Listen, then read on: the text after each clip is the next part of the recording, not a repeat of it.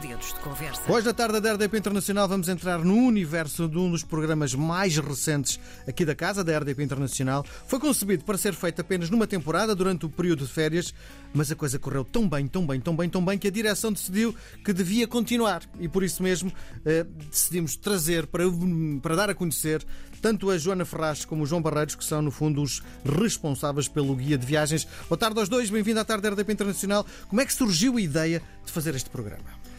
Bom, eu queria muito fazer um programa com a Joana Ferraz, não é? Já tínhamos pensado em fazer eh, a primeira aldeia global, trabalhámos nessa ideia e desta vez experimentámos fazer um programa que era um programa de verão.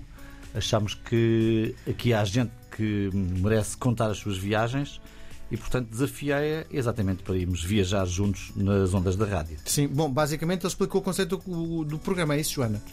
Sim, sim. O conceito do programa é viajar através das histórias dos nossos convidados e fazê-lo de uma forma espontânea, sem grandes planos, deixar que a conversa siga o seu curso. Mas eu gostaria também de dizer que esta é uma ideia do João que, que aconteceu num almoço, num restaurante. Uh, nepalês? Nepalês, em que depois de uma garrafa de vinho eu disse que sim, porque eu não tenho experiência nenhuma de rádio, portanto quase que fui seduzida pelo álcool. Nossa, forma mais estranha de seduzir alguém. Bom, não é a primeira vez com esse género de histórias. Tanto. Adiante, explica-me lá, como é, que, como é que está a ser esta experiência? Porque tu, no fundo, uh, vens de outro universo e estás a ser confrontada com agora vou comunicar. Como tem sido? Sim, eu venho do universo do, dos papéis, não é? Eu sou jurista de formação e é como jurista que trabalho na RTP. De e qualquer maneira. E escritora. Escritora, é verdade. Já esteve, Sim, Joana já esteve no programa na sua fase, na sua, o seu lado de, de autora. Sim, é verdade. Eu gosto muito de escrever, acho que toda a gente sabe isso. Já tive a sorte de publicar algumas coisas. E hum, este meu lado inquieto e requieto leva-me sempre a aceitar desafios novos. E hum, com muita insegurança, confesso, porque fazer rádio é uma experiência de facto muito diferente de tudo o resto, não é? Ter o microfone à frente da cara. Não sei como é que será ter uma câmara de televisão à frente do rosto, mas o microfone consegue ser muito intimidante. Mas uma escrita é uma viagem, não é? É uma, é uma viagem para o escritor e é uma viagem para quem lê, certo? Portanto, Sim. nesse sentido, um livro Sim. é um guia de viagem e também foi por isso que eu a desafiei, para além do seu inegável talento e cultura. Uh, achei que seria uma boa parceira para esta, para esta aventura. E ainda para mais é uma rapariga de mochila às costas, portanto. Já lá vamos a isso. Bom, tu és um, não quero chamar veterano, porque somos mais ou menos da mesma idade, mas tu és um homem com muita experiência. Um, não era um risco muito grande ir buscar uma pessoa que, em princípio, não tinha grande experiência nesta área de vamos lá apresentar um, um conceito? Não, não, o mundo hoje é feito de. Quer dizer, nós trabalhamos para pessoas e com pessoas, e isso é o mais extraordinário que existe nesta profissão. E eu acho que hoje o cenário em que nos encontramos é de abertura de portas. Durante muito tempo, a rádio e a televisão foram mundos muito fechados. Eu vou aqui dar um exemplo. Uh, até o 25 de Abril as notícias eram, não é do meu tempo profissional, uh, mas uh, as notícias eram lidas por locutores. Portanto, havia alguém que escrevia, havia uma leitura desses textos pela censura uhum. e depois os textos eram trazidos já censurados ou, ou, ou, validados e eram lidos por locutores. Não havia nenhuma ligação entre quem escreveu e quem dizia. Uma das reformas que aconteceu na rádio no pós-25 de Abril foi exatamente um, a abertura dos, dos microfones às pessoas que escreviam. Portanto, Sim. hoje, em princípio, quem, quem, quem lê, lê aquilo que escreveu. Uhum. Então, no fundo, estás-me a dizer que aconteceu 25 de Abril para a Joana, é isso? Não, estou a dizer que, estou a dizer que hoje temos muitos podcasts feitos por pessoas que não são do meio, uhum.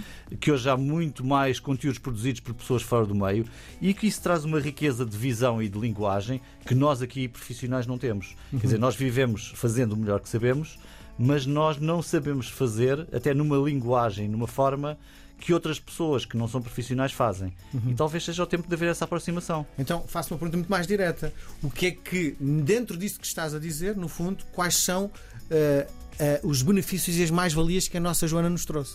O olhar de viajante, o olhar de alguém que não é do meio. Portanto, eu acho que nós muitas vezes temos perguntas demasiado formatadas. Fazemos quase sempre as mesmas. Uhum. Temos aquilo que na rádio se chamam as bengalas, não é? Nós, quando não, não nos lembramos, vamos fazer aquela pergunta. E a Joana tem uma frescura imensa na forma como olha para os assuntos. Vocês combinaram isto tudo? Não, não foi, não foi, não foi. Uh, e... e... é bonita, mas é pena que a rádio não se veja, não é? Bonito. Pronto, e, e, essa, essa frescura do olhar, e eu, eu, eu acho que ela ganha seguramente com isto. E eu ganho, e, e, todos ganhamos. Porquê? Ela ganha experiência, tem uma nova experiência de rádio, tem experiência de escrita, e eu ganho olhando para ver como é que ela faz a abordagem das temáticas e Sim. pensando, eu faria desta maneira ou faria de outra. Uhum. Nós temos 14 programas gravados e emitidos, portanto estamos a começar. Ele corriste muito ou não? Uh, não, no fim dá-me sempre uns toquezinhos. Eu costumo dizer que estou a ter uma formação intensiva uhum. de rádio no momento em que acontece, ou seja. Sim fazemos um programa e o João depois fala comigo e falamos um bocadinho sobre se foi bom, se sentimos bem, se não sentimos bem. Consegues sentir uma grande diferença entre da primeira edição para, para, para a décima quarta? Eu acho que estou muito mais à vontade e o João confirma-me que sim. Também é verdade que não ter o um alinhamento também me permite navegar um bocadinho ao sabor das próprias conversas, como foi contigo, por exemplo, tu foste um dos nossos convidados, um brilhante convidado, aliás. e nós, no teu caso, até tínhamos um certo alinhamento que tentámos cumprir e eu acho que estamos agora também a deixar de lado esse, essa estrutura tão formal. Achas que és contra o alinhamento? Não sou, mas eu também não tive essa formação de rádio que vocês tiveram uhum. e que o João estava a comentar. É porque eu tenho um alinhamento de perguntas. Bom, destas, destas 14 viagens, provavelmente alguma história ficou na tua memória. As tuas histórias ficaram na memória, porque okay. pensar em ti a sair nu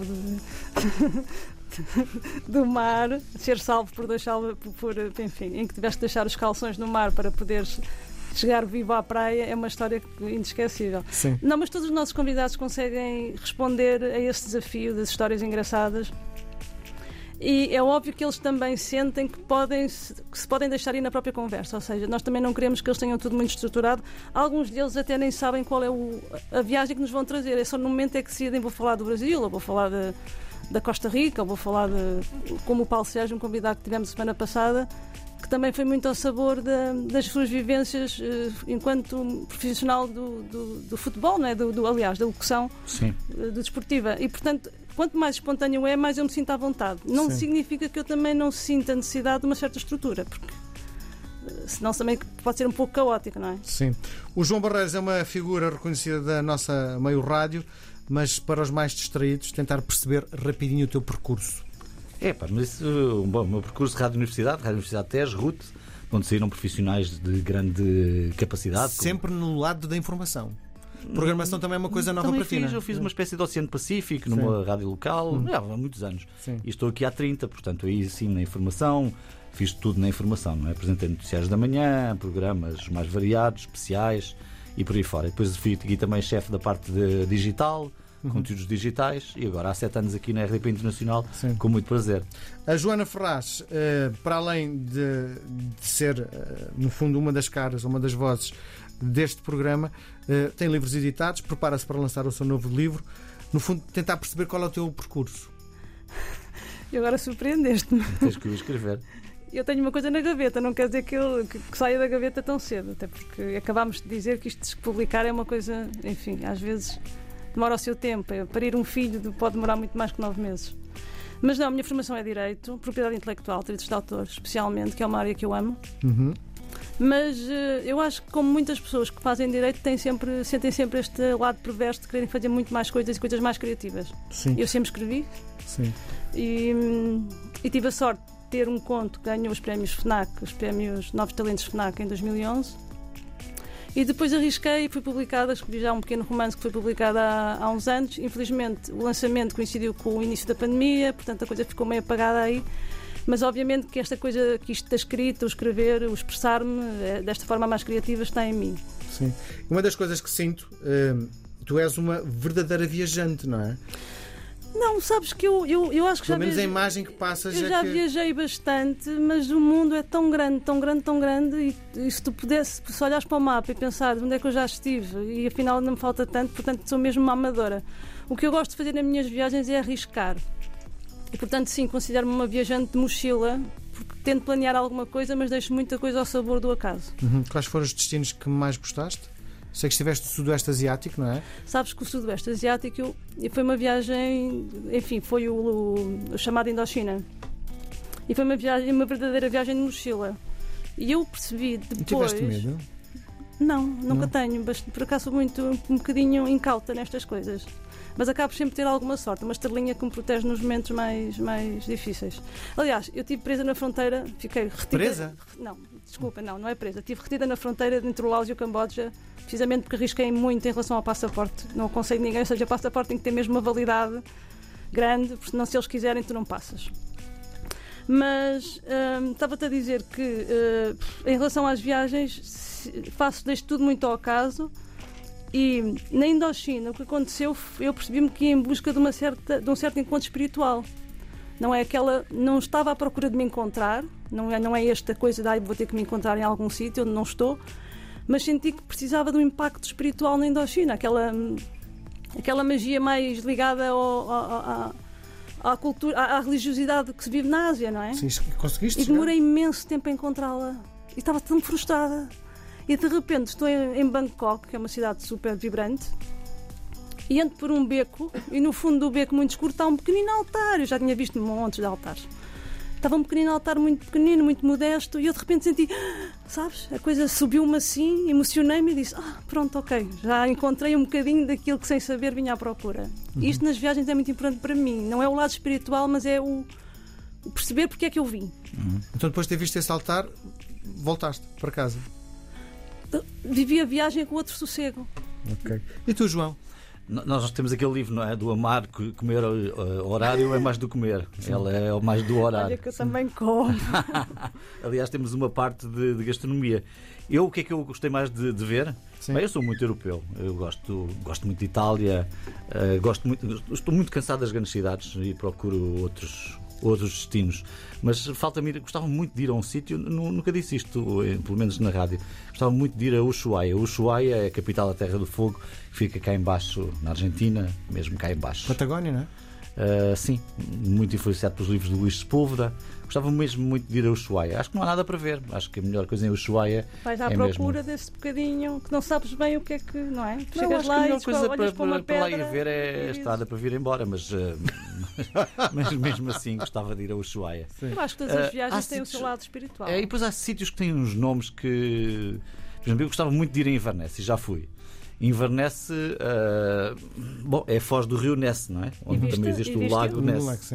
Viste? E tirando, o- tirando o Ness. monstro do, do lago, não vi muito, mais. Aliás, o- o- no lago existe apenas, que eu tivesse visto, uma pequenina barraca para vender umas coisas assim, uns puffs e, e afins. ah, com monstros, não há muito mais. Inverness é interessante, é é- é- gostei de ter ido a Inverness, mas confesso que fui muito pela geografia e pelo próprio nome. Sim. Diga- Diga-me lá uma coisa: o guia de viagens é o Boa Cama, Boa Mesa da Rádio Pública? Ah, hum, n- Olha, Agora, agora deixaste-me um bocado sem, sem palavras, o que não é, o que não é fácil. Mas eh, eu gostava que pudesse vir a ser.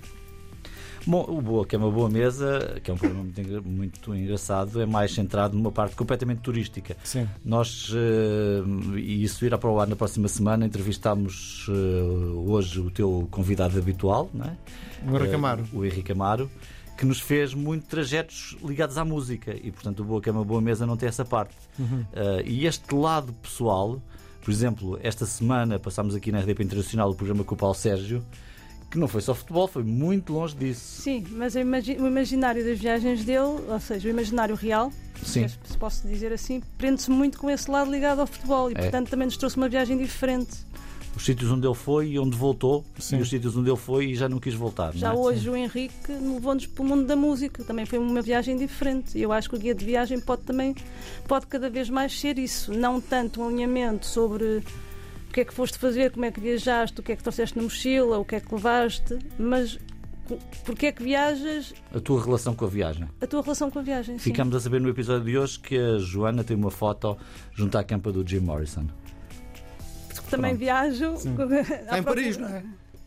Está em Paris, não é? Sim, eu acho que o Henrique disse Londres e eu fiquei na dúvida. Porque Não, é está em em Paris, É está em no, Paris. no famoso cemitério onde, tu- Onde estão as, as Várias, grandes estrelas, não é? aliás, várias. Tu vais, vais é os cemitério e passas horas à procura não é? de- de- de- do, do Oscar Wilde e Sim. não sei umas Sim. quantas. Sim. Bom, a que horas é que vai para o ar o programa? E a que dias? O programa vai para o ar domingo para segunda, depois do noticiário da meia-noite. Sim, se, quis- se quiserem ouvir todos os episódios, está disponível em podcast. Tendo o diretor da RDP Internacional na cabine, que surpresas estão agendadas para breve? São surpresa. Não me comprometo, não é? Não, vamos ter, quer dizer, em janeiro teremos aqui algumas novas rubricas e programas, eh, enfim, em, em construção, procurando servir o melhor possível os nossos portugueses que lá estão fora, que são muitos, não é? Eu acho que são para aí 5 milhões. Sim. Evidentemente, nos próximos tempos vamos ter aqui muita política em antena, isso é seguro. Sim. Vamos ter quase certeza eleições. Daqui a pouco vamos transmitir eh, o discurso do Presidente da República. Diria que não parece haver muitas dúvidas que vamos ter eleições e, portanto, nos próximos meses, seguramente vamos aqui acompanhar aquilo que acontecer de debate público, campanhas, etc. E nós vamos continuar com a Joana, não é? Sim, outras viagens, não tanto pela política. Muito bem. Aquilo que vos proponho agora é uma partida de ping-pong, é um jogo de palavras. Eu vou-vos propor dois conceitos. Dos dois, podem escolher eh, um deles, podem escolher os dois e inventar um terceiro, ou então, se acharem que é completamente estapafúrdio, nem responder. Vamos a isso? Reconhecimento da crítica ou dos ouvintes? Ai, Joana, dos ouvintes e, no meu caso, dos leitores. Se usar. Responde ela um sim ou um não, não é? Não, não, os dois. Ah, Podem sim? saber a tua opinião também, não é? Bom, servir os ouvintes é o mais importante. Viajar ou ficar a fazer emissão?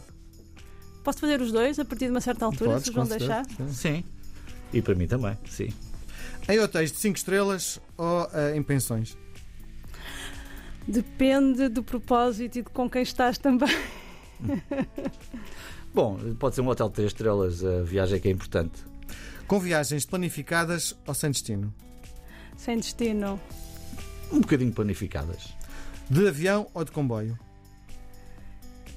Epá, eu adoro viajar de comboio, mas não posso ir de comboio a todo lado, portanto.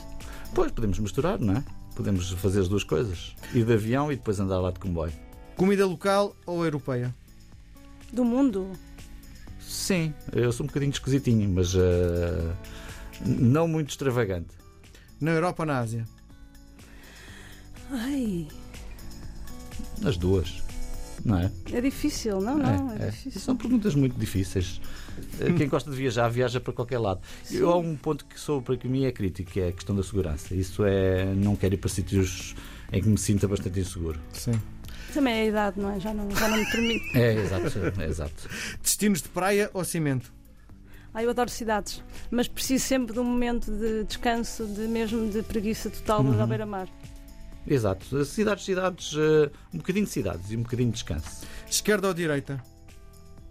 Esta eu faço sempre, desculpem lá. Abstenho-me. Ela está à minha direita, eu estou à esquerda dela e pronto, é assim que estamos. Ping ou pong?